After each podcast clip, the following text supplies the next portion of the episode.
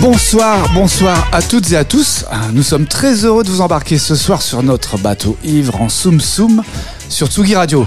Tout l'équipage du label Egoist Records vous souhaite la bienvenue à bord. Une actu automnale riche et colorée du côté de nos artistes. Ce soir, une émission spéciale. Anniversaire, et oui, 7 ans. 7 ans déjà que la Tsugi Radio sévit au quotidien et alors j'ai l'immense, l'immense honneur, le privilège ce soir de partager l'antenne avec son fondateur, notre père spirituel, le Big Boss, euh, le grand gourou mélomane des ondes, pour le plus grand kiff de nos oreilles. Il est là, à côté de moi. Bonsoir et joyeux anniversaire, Antoine Dabrowski. Merci, t'as vu, j'ai 7 ans.